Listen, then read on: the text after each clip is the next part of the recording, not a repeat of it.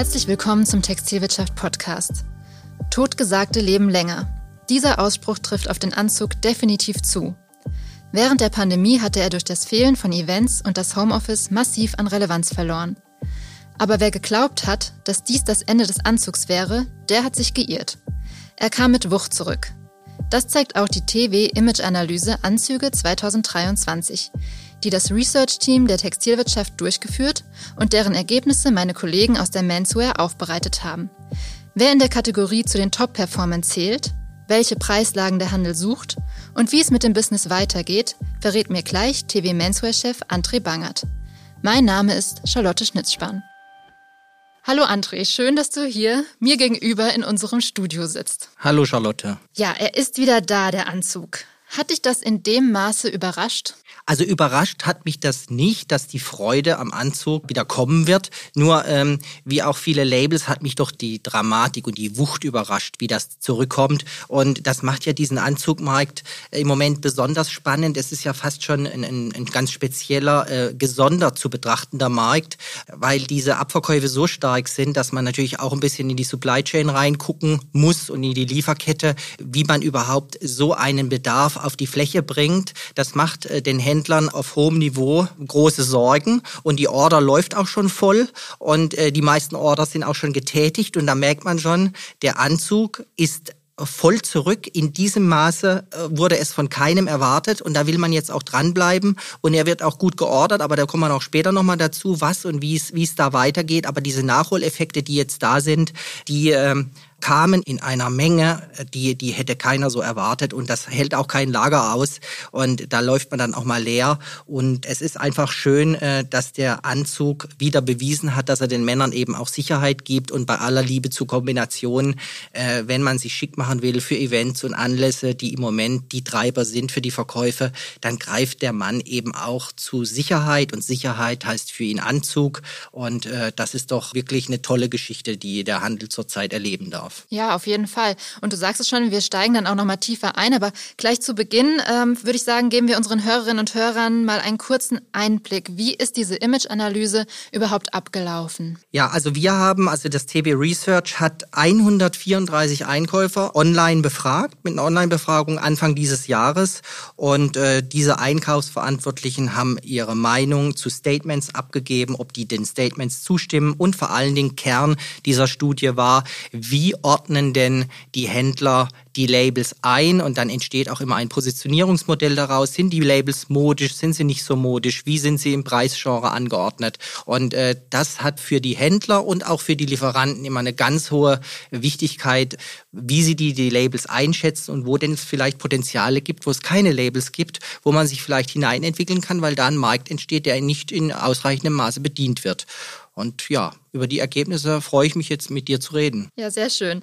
Noch eine andere Sache, die wir vorab vielleicht klären sollten, ist, wie umsatzrelevant ist das Anzugbusiness denn überhaupt für die Händlerinnen und Händler?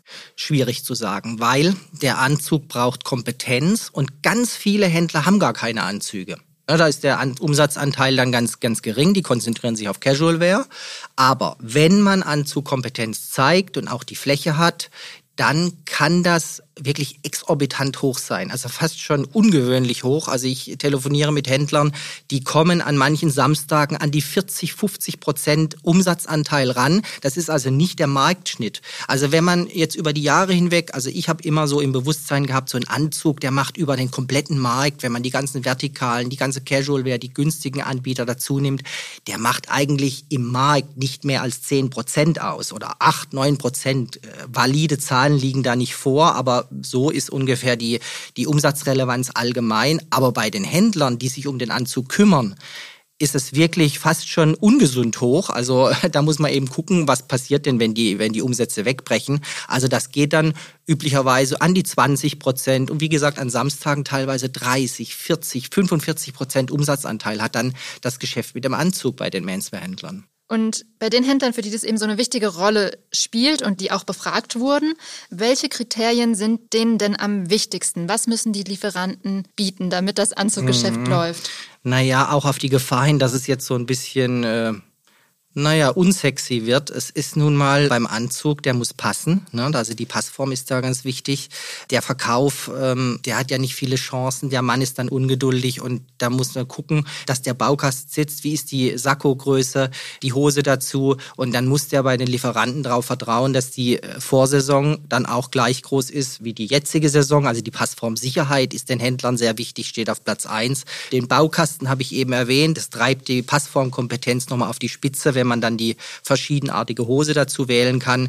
Also diese Baukastenkompetenz, die kommt eben gut an, weil dann eben auch die Verkaufssicherheit auf der Fläche, da geht dann auch mehr, dann kann man besser verkaufen, man geht gleich zum Baukasten hin und kann dem äh, Mann dann den passenden Anzug wählen.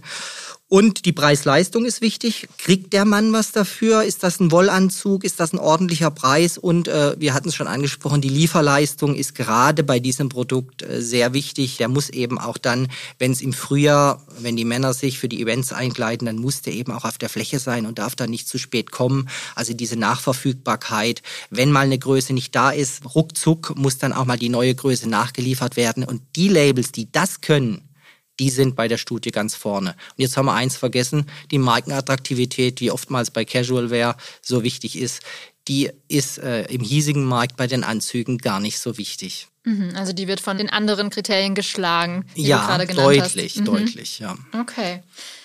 Du hattest eben auch von Preis-Leistung gesprochen. Bleiben wir mal kurz dabei. Was sind denn die wichtigsten Eckpreislagen und kann der Handel alles wie gewünscht abdecken? Hm, ja, ja ein spannendes Feld, gerade jetzt durch die ähm, Kostensteigerungen in der Wertschöpfungskette. Die äh, Weber kommen nicht mehr umher, die Preise zu erhöhen. Wenn man dann Baukasten anbietet, dann ist man auch gezwungen, die Preiserhöhung dann wirklich mitzumachen. Wenn man den Webern und den Qualitäten treu bleiben will, muss der Anzug teurer werden. Das führt natürlich dazu, dass einst angestammte Preislagen, äh, die den Kern der Mitte bilden, das war einst die 2,99 für den Anzug, die wird kaum noch von den Mainstream-Anbietern angeboten. Ähm, das geht dann Richtung 3,49. 3,99 wird eine neue Schwerpunktpreislage, eine, wirklich der Anzug, diese, diese Kernpreislage. Ich habe mir hier aufnotiert, 56 Prozent der Anzüge und dieser Wert steigt immer mehr im Vergleich zur Vorstudie, kosten inzwischen zwischen 300 und 500 Euro. Euro äh, mit Tendenz hin zu 4,49, 4,99 und die 2,99, die einst so wichtig war, da tut sich im Moment eine Lücke auf, weil die eben auch schwer zu bedienen ist mit Wolle. Kaum jemand schafft das noch. Die Wolle fängt dann so bei 3,99 an und die Männer wollen auch beim Anzug oft 100% Wolle. Diese Performance-Anzüge liegen dann so bei 2,99 und der Erstanzugträger, das war mir auch wichtig nochmal zu erwähnen bei der Berichterstattung, diese 199 da gibt's wirklich den ein oder anderen Anbieter, der da eine Lücke sieht und äh, da reinstößt. Und meiner Meinung nach gibt's da auch Potenziale, weil äh, wer einen Anzug nur ein, zweimal trägt und vielleicht zur Konfirmation oder zum Abiball, der braucht eben auch äh, so eine Preislage. Und das vermissen auch einige Händler. Andere sagen, nee, nee, der kann schon ruhig teurer werden. Wir verkaufen auch gern teuer. Wenn wir beraten, wollen wir auch einen Bon in der Kasse haben. Also da spaltet sich die Meinung im Markt. Andere sagen, nee, aber der Kunde, der der kommt einfach nicht mehr, der den 199, 299 Anzug, den, den brauchen wir. Wir brauchen auch solche Anzüge. Also da muss man für sich selbst entscheiden, wie man das Sortiment gestaltet. Aber die günstigen Preislagen, die sind schon wirklich sehr ausgedünnt, weil man eben auch nicht mehr auf die Wolle zurückgreifen kann. Aber es gibt auch interessante Mischungen, sagen die Labels so schön, wenn sie mal wieder ein bisschen experimentieren müssen auch. Und die müssen nicht unbedingt viel schlechter sein, die haben dann andere Eigenschaften, Komfort und sind gar nicht mal so übel. Also nicht jeder möchte 3,99 für einen Anzug ausgeben, wenn er, wenn er einkaufen geht. Ja, du hast jetzt eben schon die Lücke angesprochen, die sich da auftut oder wo es eben noch Potenziale gibt. Wurde da auch was von neuen Playern besetzt, auch gerade verglichen mit der letzten Studie? Ja, also überraschend ist doch, dass gerade diese, diese Preislage um die 2,99 und manche, die so auch ein bisschen drunter sind. Da gibt es so einen Aufsteiger, der heißt Suitable, der war bei der letzten Studie gar nicht dabei. Äh, die konzentrieren und fokussieren sich auf äh, sportive Jersey-Anzüge mit einer sichtbaren Bequemlichkeit, mit besonderen Farben. Die haben da ihre, ihre Schiene gefunden und haben dann wirklich ein kompaktes Angebot und können dann auch zu diesen Preislagen gut auskömmlich wirtschaftlich arbeiten und die Händler freut's, weil sie auch die Lieferleistung stimmen bestimmt aufgrund äh, vielerlei Dinge, die die einfach richtig machen in der Fokussierung, in der, in der Stoffauswahl. Die haben da ihr Produkt und bieten das auch an. Dann kommen solche Player wie Selected Om, die da ein bisschen auch vielleicht stärker wieder ins progressive, günstigere, in die günstigere Mitte reinarbeiten und sich da Potenzial eröffnen. Und wir hatten gerade das Gespräch mit S. Oliver, die wirklich lange Jahre da als Marke gesetzt waren für den Preiseinstieg im Anzug. Da ist es ein bisschen ruhiger geworden. Die sind sich aber schon auch sicher, dass sie da wieder Marktanteile gewinnen und wollen da auch reinarbeiten, sodass man wirklich unterhalb der Mitte, also als Preiseinstieg in einem ordentlichen Fachhandel da auch einen, einen Anzug kriegt äh, für 199, 249, der was kann. Mhm. Wann war eigentlich die letzte Studie? 2019, okay. also ja, vier Jahre her. Mhm, vor der Corona-Zeit. Mhm. Corona hat ja auch noch mal einiges verändert. Also auch wenn die Formalware jetzt wieder läuft, wird Homeoffice zum Beispiel nicht mehr weggehen. Also der Bedarf nach Anzügen, um ins Büro zu gehen, ist ja vielleicht nicht mehr so da oder es gibt neue Ansprüche. Wie siehst du das? Inwiefern hat sich da die Zielgruppe und der Markt in dieser Hinsicht verändert? Das ist für mich eigentlich so die spannendste Frage jetzt, die nicht so leicht zu beantworten ist, weil äh, diese langfristige Entwicklung der Casualisierung und des Komforts, die wurde jetzt so ein bisschen ausgebremst durch den Nachholbedarf. Es ist wirklich exorbitant gute Geschäfte jetzt mit Anzügen gemacht, eben für, für festive Geschichten. Was das jetzt mit dem Markt gemacht hat, das ist zum einen mal richtig positiv, was modisch im Anzug abgeht. Der Anzug wird zum Lustkauf. Ich brauche den nicht mehr für die Arbeit. Ich will mich schick machen. Ich kaufe mal Rosé oder Salbei oder ein, ein Aquaton. Und das ist zur Selbstverständlichkeit geworden. Da gehen auch richtig Stückzahlen durch oder auch mal ein Jersey-Anzug in einer besonderen Farbe. Auch diese beige und hellen Töne sind sehr beliebt. So, das ist jetzt erstmal passiert. Jetzt ebbt das natürlich irgendwann auch mal wieder ab. Dann haben die Menschen eben ganz viele beige und äh, vielleicht auch mal einen roséfarbenen Kittel gekauft. So. Und jetzt kommt eben drauf an, die Casualisierung ist die ganz wichtige Strömung, die über allem steht. Und die wird dann natürlich natürlich auch langfristig wichtig werden. Jetzt will man sich ordentlich anziehen, aber lässig und komfortabel. Und wer das langfristig am besten hinkriegt, auch abseits des Anzugs, mit einer, wir reden dann immer von Smart Casual, das ist so ein, Wort, das ist alles, aber auch nichts. Und äh, Charlotte, auch auf die, ich, ich antworte jetzt ein bisschen lang, aber das ist mir wichtig, da hier nochmal zu sagen, wenn man sich jetzt zu sehr aufs Festive einschießt, dann läuft man ein bisschen Gefahr, in, in so eine Kiste reinzukommen, aus der man nicht mehr rauskommt. Also, wenn ich bei den Labels so bin und mit denen so rede und so, ah, ihr habt ja so ein paar Hochzeitsanzüge so, dann merkt man schon so, wie sie so leichte Gänsehaut kriegen, die Designer und so, die freuen sich dann zwar, aber denen ist schon wichtig, Mensch, wir müssen semi-festiver arbeiten, wir müssen cool sein. Der Anzug muss auch zur Arbeit getragen werden können, in, in Casual-Bereichen getragen werden können, weil wenn ich nur irgendwie hier trau dich Anzüge machen und irgendwelche lustigen Hochzeitsanzüge, dann wird es zum Gefahr später, weil die Casualisierung wird fortschreiten. Und wer dann den coolsten, lässigsten, smarten Anzug-Look auf die Fläche bringt, mit einer schönen Markenkraft gepaart, und dann wird die Marke auch wieder wichtiger werden. Wenn diese ganzen Nachholeffekte durch sind, wird die Marke wieder aufholen. Mhm. Da kommt es eben darauf an, für was stehe ich, welche Looks kann ich, kann ich einen New Office Look, kann ich einen smarten Wochenend-Look machen. Und da müssen die Labels reinarbeiten, weil die Zeit kommt und dann wird diese Sonderkonjunktur ein Ende haben. Damit ist schon mal klar, die Gewinner der Image-Analyse dürfen sich auf keinen Fall auf ihrer guten Position, die da jetzt ermittelt wurde, ausruhen. Aber jetzt nennen wir die auch endlich mal. Wer hat denn am besten abgeschnitten, das Gesamtimage betreffend? So, also, Gewinner der Studie ist Roy Robson vor Diegel. Dann kommt CG Club of Chance und Karl Gross. Diese beiden Linien gehören zur Kreation Gross, zu einem Unternehmen. Und als fünftplatzierter Suitable, der Neueinsteiger, den ich eben schon erwähnt hatte, mit den Jersey-Anzügen. Und das matcht natürlich komplett mit diesen wichtigen Faktoren, Passformsicherheit, Baukastenkompetenz. Äh, da hatten auch einige jetzt Lieferprobleme aufgrund dieser starken Nachfrage. Aber normalerweise können die das, weil die richtige Logistiker auch sind. Und die arbeiten jetzt alle auch an mehr Modernität, auch jenseits des Anzugs. Aber momentan profitieren die ganz stark von der guten Partnerschaftlichkeit mit dem Handel, von der guten Lieferleistung. Und diese Faktoren sind, äh, waren den Befragten eben sehr wichtig. Und deshalb deswegen kommt diese Reihenfolge auch, auch so zustande. Man muss auch sagen, zwischen Roy Robson, Deagle, CG, das sind jetzt nicht so große Abstände. Also die liegen schon wirklich klar vorne. Ob da jetzt Roy Robson hat es jetzt auf die Eins geschafft, aber der Deagle ist wirklich kurz dahinter. Und dann kommen auch schon die Kreation Cross und wirklich größte Überraschung ist der Suitable auf dem fünften Platz. Ja klar, für einen Neueinsteiger direkt auf ja. dem fünften Platz ist natürlich Wahnsinn, ja. Was ist denn mit Hugo Boss? Auch eine Marke, die ja eine Strahlkraft hat. Ja, ähm, ist die Anzugmarke schlechthin. Ne? Da kann niemand mithalten. Und äh, die Händler, wenn sie sich committen, wenn sie die Marke gut präsentieren, dann ist die Marke bei den Händlern auch auf Nummer eins, auch wegen der Markenkraft. Und äh, ich meine, die können einen super Anzug machen.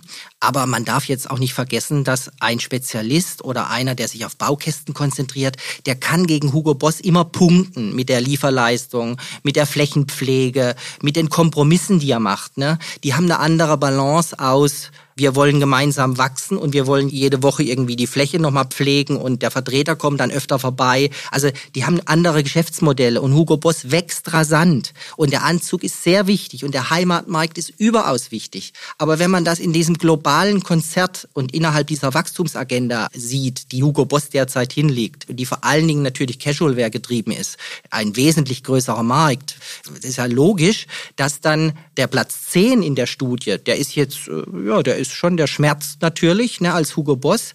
Aber natürlich können die im Moment da gut damit leben. Die haben eine Wahnsinnswachstumagenda, haben tolle Casualwear-Produkte und die Händler, ähm, die freuen sich auch über Boss, die hören mehr zu, da geht's wieder aufwärts. Aber bei vielen, Boss ist nicht mehr so abgehoben, die hören schon zu. Dieser Zugang zu den Händlern ist schon besser.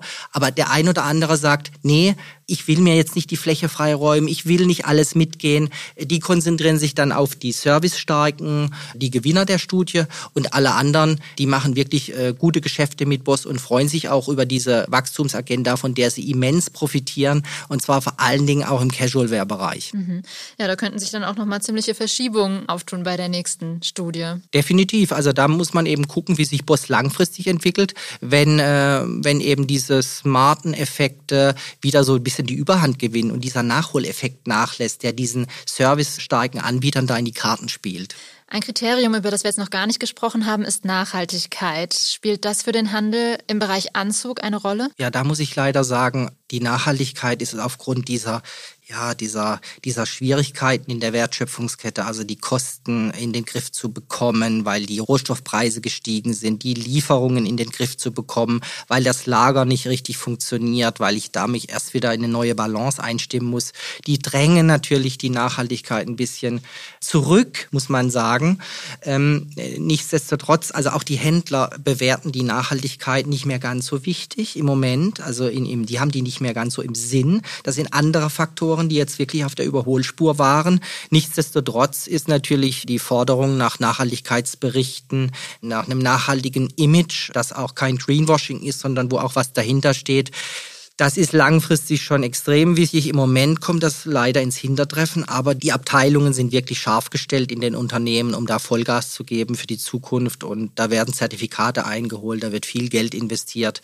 Im Moment genießt die Nachhaltigkeit aber aufgrund der Sondersituation äh, etwas weniger Priorität, als das noch vor einigen Saisons der Fall war. Du hast jetzt schon mehrfach von den Nachholeffekten gesprochen, von denen der Handel da jetzt gerade profitiert. Was denkst du, wie wird es dann weitergehen mit dem Geschäft? Mm, ja, also das, äh, ja gut, jetzt, wie, wie gesagt, ich glaube nicht, dass man im kommenden Jahr da nochmal eins draufsetzen kann. Man muss sich gut eindecken, man muss aber auch ein bisschen Vorsicht walten lassen. Ähm, ich habe äh, auch schon gehört, dass äh, die Anlassmaschine auf hohem Niveau jetzt auch ein bisschen ins Stottern gerät. Ne? Und wenn man dann wirklich mit voller Wucht da jetzt reinarbeitet, muss man ein bisschen aufpassen, dass man nicht auf die Nase fällt.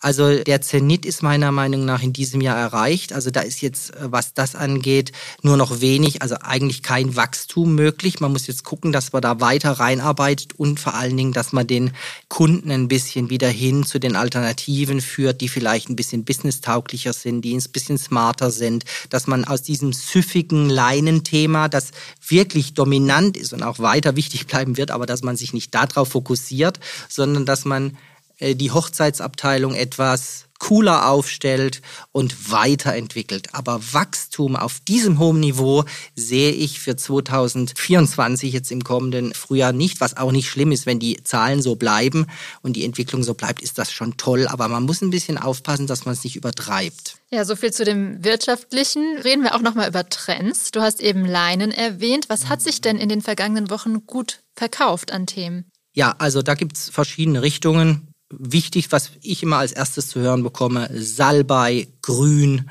wahnsinnige Stückzahlen gehen da in dem Grünbereich durch, so helle Grüntöne. Dann ähm, gibt die Sand-Beige-Schiene schon eigentlich irre, wenn man so drüber redet. Also äh, vor einigen ja. Jahren hätte man mich für verrückt erklärt. Ja, ja, unglaublich. So, und dann natürlich die ganze Aquaschiene, hellere Blautöne. Das sind so die drei Faktoren, die abseits von Grau und Blau, so diesen, diesen Basics, da für Freude sorgen.